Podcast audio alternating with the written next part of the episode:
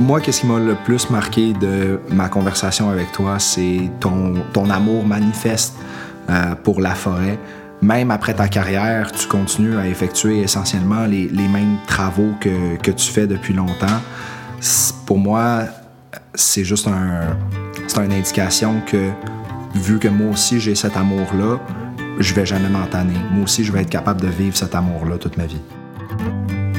Les métiers ont beaucoup évolué depuis les dernières décennies. Mais à quel point, murmurez-vous à n'en pas douter en battant le tapis? Dans mon temps raconte des histoires de vie et de carrières incroyables à travers la rencontre de deux passionnés qui ont exercé le même métier, mais à deux époques différentes. Deux générations que tout sépare, sauf leur amour du métier. Bon, et peut-être quelques modes capillaires un peu terrifiantes. Mais à plus de 30 ans d'écart, qu'est-ce qui a tant changé? Je m'appelle Catherine Etier, je suis emballée d'avoir ce micro-là dans le visage et vous écoutez Dans mon temps, un balado présenté par la CNESST. Et que ça part déjà bien. Aujourd'hui, on part à la rencontre de deux belles âmes, les personnes de Roger, 77 ans, et de Simon, 28 ans, deux travailleurs qui ont fait carrière en foresterie à plus de 50 ans d'écart. Et vous allez voir, quand vous terminerez cet épisode, vous vous sentirez immanquablement gagné d'une paix que vous ne saurez expliquer. est juste là, forte comme un mélèze, rassurante et généreuse comme un monsieur qui a passé sa vie à prendre soin des arbres. Sur ce, pactons notre mélange du randonneur, enfilons notre veste de flanelle, brandissons notre herbier comme un drapeau, euh, cessons aussi cette énumération de stéréotypes sylvestres étranges et allons tout de go à la rencontre de Roger et Simon en forêt. Salut Simon. Salut Roger, enchanté. Ça bien, oui. Mon père, toi? Oui, très bien, merci. Oui, la route s'est bien passée? Oui, oui. Oui? Au moins, c'est pas de la route de bois, là. Non, non, mais la route de bois, c'est qu'on a de belles routes. Oui, hein? Là, je voudrais pas m'avancer, mais je dirais qu'à date, j'adore la jasette du domaine forestier. Puis ça, ça faisait partie des affaires que, que, vous faisiez dans le temps, bâtir les routes pour se rendre? Non, moi j'ai travaillé, j'ai commencé à 18 ans à travailler dans le domaine forestier. C'était avec des, on va dire en français, des chevaux, ouais. des chevaux, avec la, ce qu'on appelle la bunch, ouais. payé à la pièce. Fait que dans ce temps-là, qu'on faisait 20-25 par jour, c'était le, c'était le plus gros. Est-ce que vous travaillez encore en forêt? Oui, je travaille en forêt, mais à temps partiel. Rendu à mon âge, c'est normal qu'on ne va pas à plein temps. J'ai 400 heures en forêt que j'aménage. J'ai des plantations de 50 ans. C'est fantastique, ça. Ouais, ça, ça ouais. fait partie de mes rêves. J'ai commencé ma carrière en plantant des arbres. Puis euh, j'aimerais ça un jour être capable de replanter des arbres dans les mêmes terrains où est-ce que j'ai commencé. J'ai planté des arbres les années 75, puis là, je commence à récolter. La première, oui. première coupe sélective, on dit, vous connaissez la coupe sélective. Ben oui, deuxième coupe sélective. Fait que dans le fond, Roger, là, euh, toute la machine qu'on a là ici, la, la clame, la chippeuse, euh, tout sur des chenilles en plus, tout intégré en un. Ça, c'est pas les machines qu'il y avait dans les débuts, ça. Non. Dans les débuts, on n'avait même pas de, euh, des camions chargeurs avec des clames. Après ça, ça a été de la découverte du, des pompes hydrauliques. J'ai de la difficulté à m'imaginer, moi, ayant tout le temps connu l'hydraulique, comment il était capable de charger des gros camions que ça. Ben, c'était ça, c'était le système euh, en embrayage. Oui. Après ça, quand c'était rendu, en haut, il, il lâchait l'embrayage. Et que j'ai eu de la misère à pas les interrompre pour dire que moi, là, tout ce que je connais des clames, ben, c'est la chaudrée de palourde. Les fameux clames dont parlent Roger et Simon, c'est les grappins forestiers. Ça, en gros, c'est une espèce de pince avec des grosses griffes au bout des bras de la pelle mécanique qui sert à ramasser des affaires, comme des troncs d'arbres, par exemple. Hum, de la chaudrée de palourde. Ah, oh, mais euh, dérangez-vous pas pour moi, là, messieurs, poursuivez. Simon, dans quel genre de forêt tu travailles? Je travaille surtout dans des forêts urbaines. Euh, des fois, je vais être appelé à venir euh, évaluer des arbres qui sont malades ou qui sont même déjà morts dans des parcs euh, pour la sécurité des, euh, des citoyens. Oui, c'est ce qu'on peut dire. Tu aimes travailler dans la nature. Oui. Oui, oui. Depuis, depuis que j'ai commencé, j'ai travaillé loin dans le bois et tout. Puis maintenant, je suis en train de faire ça, puis je me découvre une nouvelle passion pour une différente forêt. Je m'appelle Roger, j'ai 77 ans. J'ai toujours travaillé dans le domaine forestier. Je m'appelle Simon, j'ai 28 ans et je suis ingénieur forestier. Je m'appelle Catherine, j'ai 41 ans et je suis bélier. Roger, dans, dans quel coin t'es né, toi? Je suis né dans Saint-Bien-Né, dans la vallée de Matapédia, un coin forestier agricole. Tu faisais-tu partie d'une grande famille? Oui, on a été 12. Mon père s'est marié à 32 ans, ma mère a 28 ans. Fait que j'ai eu 12 enfants dans 15 ans. C'est sûr qu'à l'époque, se marier à 32 ans, c'était un peu comme marier un vieillard. Mais aujourd'hui, quand tu te maries à 32 ans, on te demande quasiment si t'es pas après précipiter les affaires. Comme disait mon grand-père Guy, les temps changent en tabarly.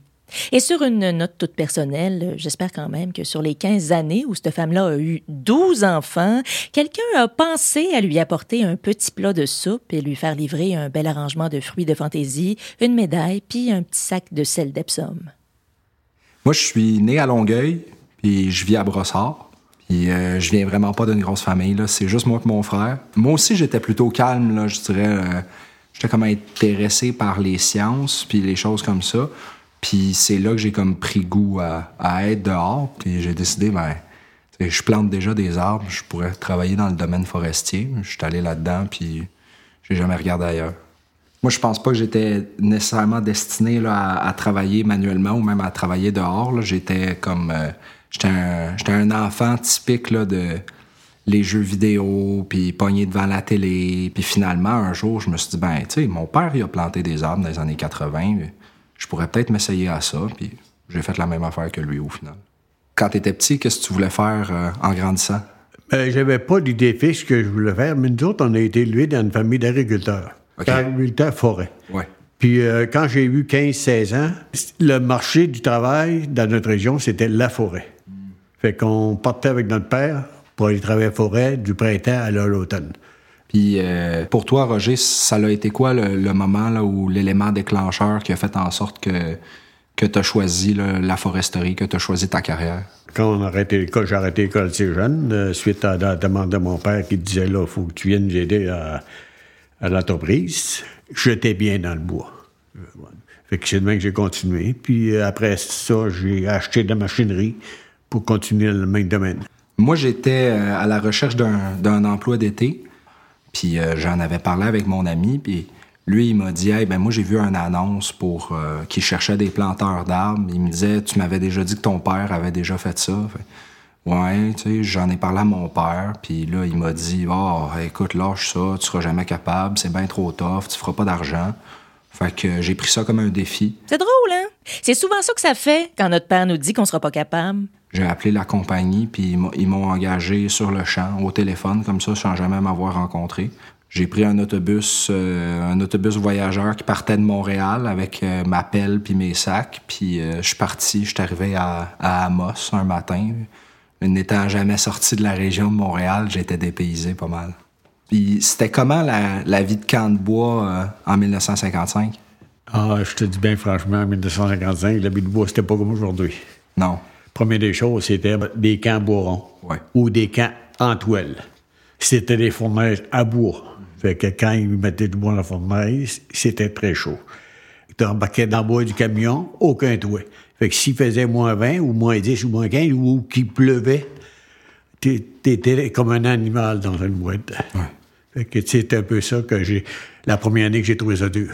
Mais avec le temps, ça a changé. Un camp de toile? Une fournaise à bois? Se faire transporter comme un animal dans une boîte, pas de toit, à moins 40.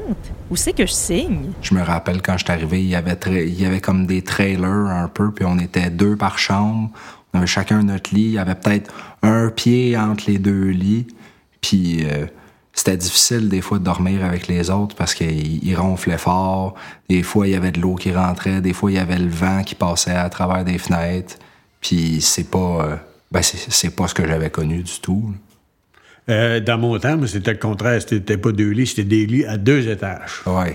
Fait que plus vieux en bas, puis plus jeune en haut. Fait que si la nuit, si ça prenait le système, ça craquait, euh, ça sentait le linge humide, le linge trans, c'était accroché autour de la truie. La truie, c'était la fournaise. Mm des questions de punaises, on a vécu ça.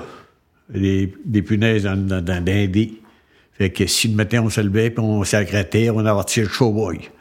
Et le showboy, c'est le concierge. il mettait de la poudre pour désinfecter, et tout ça. Et la lit, la lit, mais ça ne dérougit pas cette campagne de séduction pour aller travailler dans le bois. Par mesure de précaution, là, si jamais vous avez des punaises de lit et que vous vivez pas en 1952, sachez qu'une poignée de poudre puis un concierge, ce n'est pas suffisant. Et ce, même s'il s'appelle Showboy. J'écoute Simon et Roger et force est de constater que le travail en forêt a beaucoup évolué en 50 ans, même si ça m'apparaît tout de même encore être une profession excessivement ardue. J'ai d'ailleurs beaucoup d'admiration pour ceux qui la choisissent. Le camp forestier traditionnel en toile a progressivement fait place au concept d'hébergement en forêt à un pied d'un tendre ronfleur des bois. Et Dieu merci, l'employeur doit désormais s'assurer de la présence d'une personne responsable à qui les travailleurs peuvent s'adresser en cas de souci et qui veille à ce que tous les locaux et l'équipement mis à la disposition des travailleurs soient adaptés, sécuritaires et en bon état. Pas trop chaud, pas trop fret, pas de punaise, pas de pipi. Quasiment avec le med, mais sans les cours de Zumba. Je vais te raconter une histoire. Nous autres, la première année que j'ai travaillé euh, en Gaspésie, c'était euh, l'hiver. L'été, c'était le bûchage, le transport. Le transport se faisait l'automne. Puis l'automne, après les fêtes ou avant les fêtes, là, il startait le moulin. Le, moulin. Le moulin, il y avait un brûleur. Il brûlait les déchets de, de, coupe ou plutôt les déchets de siège. Le, la chaleur qui dégageait de ça servait à, dégeler le bio. Mais les gars qui, qui ramassaient les bio dans l'eau ou dans la piscine pour l'emmener sur la, la rail, ce gars-là, il était dans plus 20 ou plus 30, puis il tombait à plus, moins 20. Fait que ces gars-là, ils venaient comme un bonhomme de neige. Moi, j'imagine quand même la, la, variation de température là, euh, dans, un travail, c'est raide sur comme les articulations, puis tout. Euh, je sais que même juste à l'intérieur d'une journée, des fois, euh, il peut commencer la journée puis il fait beau. Puis vient après un bout de temps, tu viens habitué, tu es capable de le savoir. Tu te dis, oh, là, là, il va faire mauvais, là, ça sera pas long. Là. Ah ben là, ça nous fait tout un point en commun. Mais rotules à moi sont capables de prédire quand il va mouiller, aussi fiable que les vaches qui se couchent dans le pré. Le transport se faisait le matin, le camion partait et retournait à l'usine. Fait qu'il y avait beau changement de température, comme vous disiez tantôt, le changement de température, la pluie commençait, il fallait travailler pareil. La journée type, c'est qu'à 4 heures du matin, en moyenne, on se réveillait parce que le déjeuner se faisait à 5 heures. On en mettait plus dans le long parce qu'on a, dans le bois, euh, on dépensait de l'énergie. Oui. Fait que tu déjeunais à 5 heures, à 8 heures, 8 h 30, 9 heures, tu mangeais un lunch, à midi, tu en mangeais un autre, à 3 heures, tu as fini de manger. Mon dîner, dans ce temps-là, ou mon lunch, c'était un quart de pain en sandwich, euh, en banane ou en beurre de pinot. un, quart, un quart d'une. Un quart, ce qu'on peut dire, un pain. Mais voyons donc que ça bûchait du bois sur des sandwichs au beurre de pinot et banane. Moi, là, si je me lève trop vite de mon sofa, je viens étourdi. Je sais bien pas combien de secondes j'aurais survécu dans le temps de Roger. On va dire 17. On avait une toilette, c'était la toilette dehors, sur la montagne. Ouais. Puis la douche, on n'en prenait pas. J'ai été trois mois en Abitibi, puis euh, on se lavait avec la serviette. Fait que fait de semaine, on n'avait pas de laveuse. Fait qu'on prenait un, lavabo, on lavait notre linge, puis avait ça. Puis on travaillait six jours par semaine. Fait que dimanche, on dormait plus que possible pour récupérer. C'était un peu la vie typique d'un camp forestier. Oui. Mais j'ai l'impression que moi, mes journées ressemblaient quand même pas mal à ça, mais moins, euh, moins raides. Pendant une fraction de seconde, j'ai comme eu peur que tu dises moins confortable, Simon. Pour le lavage, ben on avait, on rentrait en ville une fois par semaine ou une fois ou deux semaines pour aller faire du lavage, pour euh, aller, euh, aller s'amuser en ville, puis après ça remonter au camp. Mais euh, est-ce que, est-ce que vous autres, vous alliez faire la fête ou est-ce que euh, ça fêtait dans, dans le bois? si une journée de pluie, on, on, au camp. Là, c'était les jeux de cartes. Mais après ça, c'était la musique. Les gars avaient toujours le violon ou la guitare le parti commençait. C'était un peu qu'on voit d'infirme, peut-être, dans l'ancien temps. On a vécu ça, nous. Le samedi midi, on partait. Puis en moitié on se rendait chez nos parents. Mais à, force de veiller, je veux dire, à 20, 22, 23 ans, c'était le contraire. On finissait le vendredi soir, puis on s'en allait à l'hôtel. Eh ben, eh ben, eh ben. Pareil comme au villa dans Les Filles de Caleb. Je me demande si Roger l'a connu. Remarque que rendu dans les années 70, euh, au villa puis ses bretelles devaient commencer à être un peu fatiguées. À cette heure, euh, il y, a des, y a des gens qui viennent avec des beaucoup d'étudiants qui viennent, puis je pense qu'il y en a qui font de la photo ou même d'autres qui, qui, écrivent des, des trucs, là, que ce soit de la poésie ou des livres. Mais on a tout le temps des, des activités pour les jours de repos, puis c'est vraiment des activités de repos là, parce qu'on est trop fatigué pour faire quoi que ce soit d'autre. Alors ça, c'est très chouette. Accueillez-vous aussi les autrices radio-canadiennes avec leurs vieux chiens aveugles? C'est pour une amie. Dans le fond, moi, je, moi, je, connais la, réponse à cette question-là, -là, c'est sûr de sûr, mais toi, dans toute ta carrière, c'est quoi que tu as aimé le plus faire? Mais la liberté, la liberté de, dans la nature, dans la forêt. Oui. Puis euh, présentement, j'ai 77 ans, quelques mois, puis je me promène dans la forêt, puis rien que la, sentir l'air, l'odeur de la forêt, euh, prendre une branche de sapin, puis passer sur le gateway, c'est... C'est merveilleux. On voit pas ça en ville. Non. C'est la même chose pour toi? Oui, oui, absolument. C'est moi je savais que à peu près que ça allait être ça que, que tu allais répondre parce que j'ai l'impression que c'est un petit peu la même morsure qui prend tout le monde qui, décide de travailler dans le bois. C'est cette liberté-là de, de pouvoir travailler là, selon ses propres mesures. Je les écoute, puis ça sent le sapinage dans mon salon. C'est beau ce qu'on entend. Puis c'est vrai qu'en ville, ça manque parfois d'un peu d'horizon de silence, de paix, d'immensité qui nous dépasse, sans que toute cette beauté-là soit interrompue par le son du camion à vidange qui recule ou du voisin qui sable sa galerie en métal. Roger et Simon ont beau pratiquer un métier exigeant, c'est un métier qui semble tout de même tisser le cœur dans le bon sens des aiguilles. Je trouve ça très touchant, ce bel échange-là. Mais tu m'as conté une, coupe d'histoires, là. Euh, euh, puis des fois, ça, ça me fait sourciller un peu. À ton époque, est-ce que la sécurité au travail, c'était quelque chose qui était important? Ah, ça, la CNESST va aimer ça, cette question-là. Non, c'était pas important. Ben, ben, des, des bas de sécurité, je pense qu'on n'avait pas dans le temps. Le chapeau, OK. Moi, on avait des chapeaux, mais le, le, l'équipement de sécurité qui me faisait, qui, qui me gassait le plus, c'était la, la poche de poudre. Vous n'avez pas connu ça. Hein? Non. En cas des feux de forêt, en cas que tu prenne euh, feu, OK. tu avais une, une, méthode de poudre. C'est un peu comme un, un, instincteur à, Ah, OK. Présentement, on a plus de protection. Mais moi, j'ai pas des problèmes d'oreilles, de, on peut dire. De oui. C'était un peu parce qu'on n'avait pas des, des coquilles qui nous protégeaient. Lorsqu'ils ont décidé qu'on devrait porter des coquilles, il était peut-être trop tard. Aïe, aïe, aïe, aïe, aïe, les pauvres petites oreilles. Puis ça, c'est sans parler de la petite poignée de poudre qui sert d'extincteur. Tabarouette. C'est drôle que tu parles des coquilles. Moi, euh, justement, là, de, de ce temps-ci, c'est quelque chose auquel je pense de plus en plus. Ça vaut pas la peine de s'exposer à du danger. C'est un non-sens. L'exposition au bruit, c'est pas banal, mes beaux oiseaux.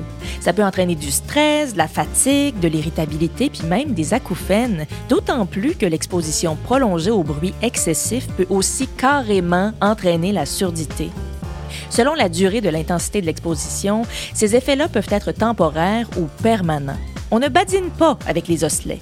Sans compter que l'exposition au bruit peut aussi réduire la concentration, la précision et l'attention, toutes des affaires passibles d'accroître les risques d'accidents du travail. Par contre, les accidents de travail de loups, ça, j'avais jamais entendu parler de ça. Je donne un exemple de, quand je travaillais dans, le bois, puis mon ami puis moi, on était sur le bord du chemin, puis on, on voulait pas aller planter parce qu'on entendait une meute de loups. On se disait, Colin, S'ils peuvent pas être à plus loin que 150 pieds, là, sont pas loin de nous autres. Fait que là, on s'est arrêté de travailler. On s'est dit peut-être qu'ils vont s'en aller. Ils sont en train de manger leur lunch, eux autres aussi, ils vont s'en aller.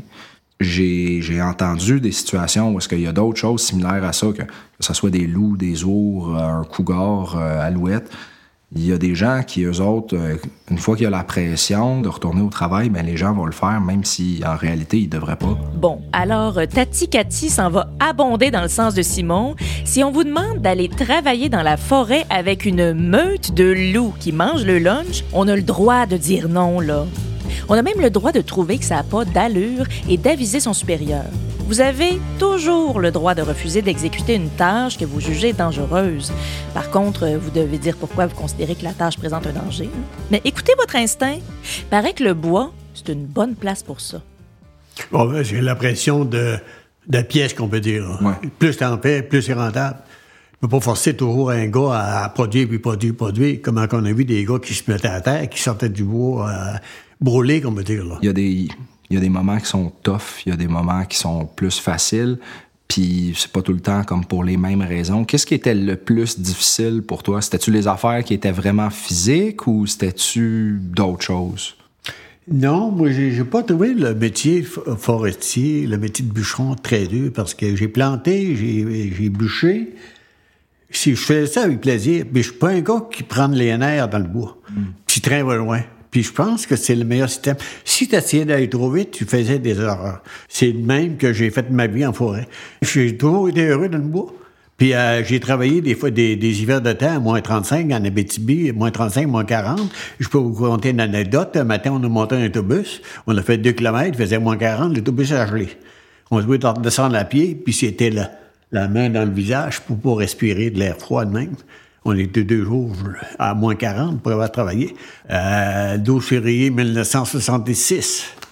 Je me souviendrai toujours, la journée de ma fête en plus. Il avait fait moins 40. L'eau était gelée dans le lavabo. On, était des chambres de quatre.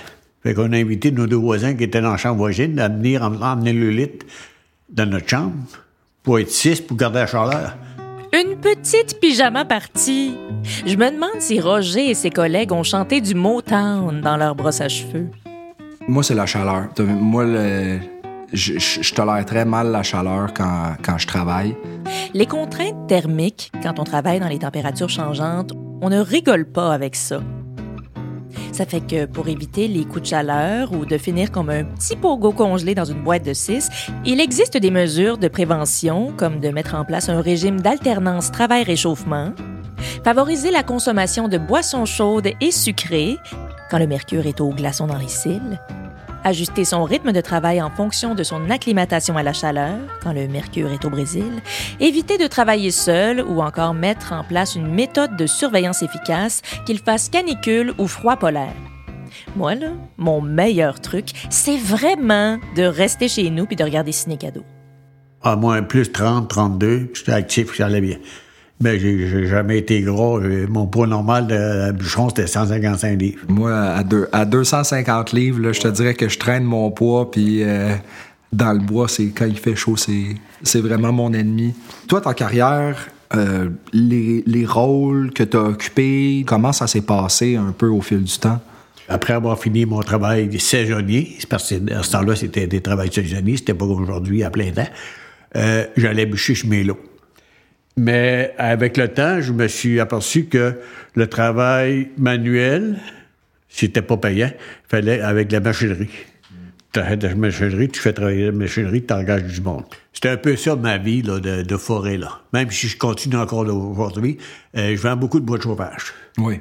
Fait que moi, j'ai le bois de chauffage, je sors mon bois, me feuille en vie. En vie, ça veut dire avec toutes les branches. Le bois sec, le bois se cherche plus vite la branche ou la feuille continue à vivre, puis tant qu'il n'y a plus de sève, ton bois est sec. Mais c'est drôle ça, parce que moi, j'ai, j'ai jamais appris trop sur les sciences du bois. Moi, j'ai appris sur les sciences de la forêt, mais les sciences du bois, le matériel, Là, ça, c'est quelque chose qui m'échappe complètement. Ben, je sais que l'ostrier, le bois de fer, ça fait des bons manches pour des, haches ou des choses comme ça. Puis on m'a déjà dit que le mélèze, c'était un bon bois pour faire des ponts parce que ça pourrit pas ou faire des poteaux encore, même affaire pour le robinier. Mais passer des affaires comme ça, moi, je sais pas pantoute, mais c'est intéressant que c'est des choses que toi, tu as appris un peu pendant ta formation, puis au, au fil des années. Puis c'est comme, c'est pas les mêmes choses sur lesquelles on se concentre aujourd'hui quand on étudie. On, apprend comment designer en bon français une forêt. Dessine-moi une forêt. De quoi c'est supposé avoir de l'air, tandis que j'ai l'impression qu'avant, on, on, apprenait des choses qui étaient un petit peu plus pratiques. J'ai travaillé avec un vieux technicien forestier en Abitibi qui était capable de rentrer dans une forêt et en 15 minutes, il était capable d'évaluer combien, presque au chiffre exact, de vannes de bois sortiraient d'un lot. Puis moi, ça m'aurait pris trois heures avec tous les outils que la technologie me, me donne. Ça, c'était avec le temps.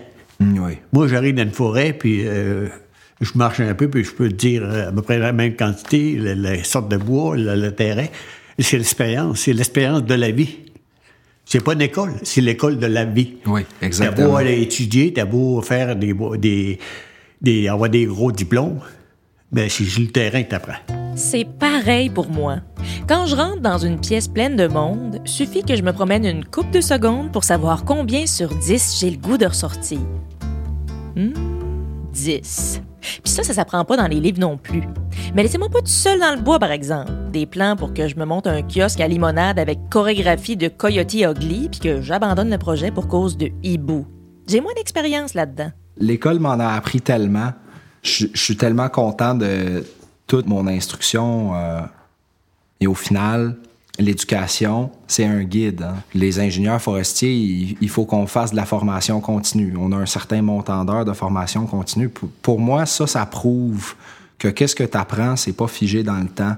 C'est que ces, ces savoirs-là se, se développent, se transmettent à travers ce sens-là de communauté, de fraternité puis de partage qu'on a dans la forêt, de, de tous avoir ce même amour-là pour la forêt. Moi, j'aime mon métier de bûcheron, j'aime euh, la vie de forêt. Puis euh, j'ai peur, un jour ou l'autre, d'être obligé de quitter la forêt parce que je suis trop vieux que je pourrais plus y aller. J'ai 400 orgues en bois que je, vais, que je vais donner à mes enfants, les trois garçons. Je ne récolterai pas que j'ai semé. Mm-hmm. Parce que la vie dans des arbres, la vie dans la forêt, c'est 50, 60, 70 ans. C'est un concept qui m'est cher, moi aussi, là, ce qu'on appelle aujourd'hui l'intendance, de prendre soin de quelque chose qui ne sera jamais à nous, de, de donner à, aux suivants, de, de, de, laisser quelque chose de beau, de propre, que eux vont pouvoir aimer à leur tour. Pour moi, c'est la signification même de, de travailler en forêt, c'est de, de donner quelque chose à quelqu'un d'autre. Oh wow! J'avais jamais réfléchi à ça. Qu'une grande partie des arbres que je croise ont peut-être été plantés par du monde qui sont plus ici depuis longtemps. C'est magnifique, cette culture du soin. Toute la patience, la minutie, l'amour, puis les années de travail que ça prend pour léguer une nouvelle forêt à des gens qui, on l'espère, y feront autant attention. Pour toi, d'avoir des discussions comme qu'on est en train d'avoir en ce moment, est-ce que c'est c'est quelque chose qui, qui, est important pour toi de, de transmettre toute cette expérience-là à quelqu'un d'autre? Ben oui, certain. L'expérience que j'ai vécue, l'expérience que j'ai acquise, puis si je peux le transmettre à d'autres, tant mieux. c'est toutes des, des connaissances, comme je disais tantôt, c'est des connaissances qu'on a apprises avec le, temps. Mm-hmm. Parce que les choses, les choses changent. On parle de, changement climatique, puis de tout ça. J'ai l'impression que c'est très important, puis c'est urgent d'avoir l'information de gens comme toi qui ont passé beaucoup de temps dans la forêt, puis qui ont vu déjà les choses changer. C'est une mine d'or d'informations. Pour moi, il n'y a pas une seconde à parler de la forêt qui est gaspillée, tant qu'à moi. Il n'y a pas une seconde à parler de la forêt qui est gaspillée. C'est une des plus belles affaires que j'ai entendues depuis longtemps. Puis c'est vrai qu'il n'y a rien de plus précieux, de plus fragile, puis de plus important que le savoir que nous transmettent ceux qui sont passés par où on passe. Il faut tendre l'oreille, savoir écouter, protéger sauvagement tout ce nectar d'expérience-là pour le faire fleurir pour ceux qui vont venir après. On parle des connaissances, de transmettre des connaissances. Euh, j'avais euh, mon grand-père, c'était un gars de la Malbaie. Il me contait sa vie quand il était jeune. Des fois, il me dit, là, un tel est parti. Pourquoi qu'on lui a pas pris le temps de, de, questionner, de lui écrire? Mes enfants, mes trois gars, m'ont dit, papa, pourquoi tu n'écris pas ton livre? Tout le monde devrait faire pareil. C'est l'histoire du Canada, l'histoire du Québec. Écoute, euh, moi, je suis, en, en période là, de, comme grande euh, absorption d'informations. Est-ce que tu aurais un conseil à me donner? Continue, fonce. Oui. Parce que dans la vie, là, c'est pas toujours facile. On a des embûches, on a des contraintes. Mais tu fonces, puis après ça, tu dis, au bout, au bout de, de, ta vie, là, parce que moi, je suis rendu au bout de ma vie, il me dit, je regrette pas, puis je suis content de mon, ce qui s'est passé en arrière. Oui. Je te remercie énormément là, pour, euh, à la fois pour la conversation qu'on vient d'avoir, puis euh, pour ta sagesse. Et Simon m'a dit quelque chose. Je suis content après-midi de t'avoir connu. Et puis en plus, je t'invite dans ma région. N'importe quel temps, tu vas être le bienvenu. Avec plaisir. Merci. Merci à toi, Simon. Mon doux de doux de doux, je me sens privilégiée d'avoir pu accueillir cette discussion-là dans mes oreilles. Il est quelque chose, un calme, une profondeur et une richesse dans le ton de Simon et de Roger de très apaisant. J'ai beaucoup appris et ça n'a que décuplé tout le respect et l'admiration pour les gens qui prennent soin de notre terre comme un membre de la famille. Même si, euh, on va se le confier, on est une gang de l'autre bord à se demander quelle sorte de char on va s'acheter, puis si du tapis gazon, ça serait pas beau dans le cours. Je retiens aussi que, Dieu merci, les conditions de travail se sont tout de même améliorées, malgré les périls toujours très actuels que représente le fait de passer sa vie dans le bois, les quatre saisons au vent, puis le manteau d'hiver quelque part dans le chemin.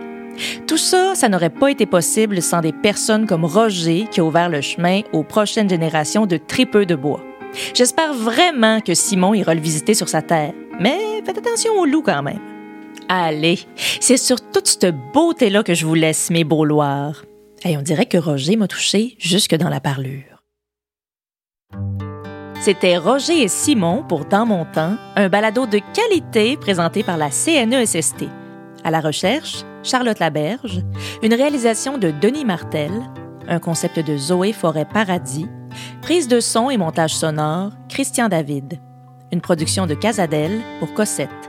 Je m'appelle Catherine Etier, je vous fais la bise. Suivez dans mon temps sur le site web cnesst.gouv.qc.ca oblique balado pour écouter d'autres épisodes, aussi disponibles sur les plateformes d'écoute Apple Podcast, Google Podcast, Spotify et Balado Québec.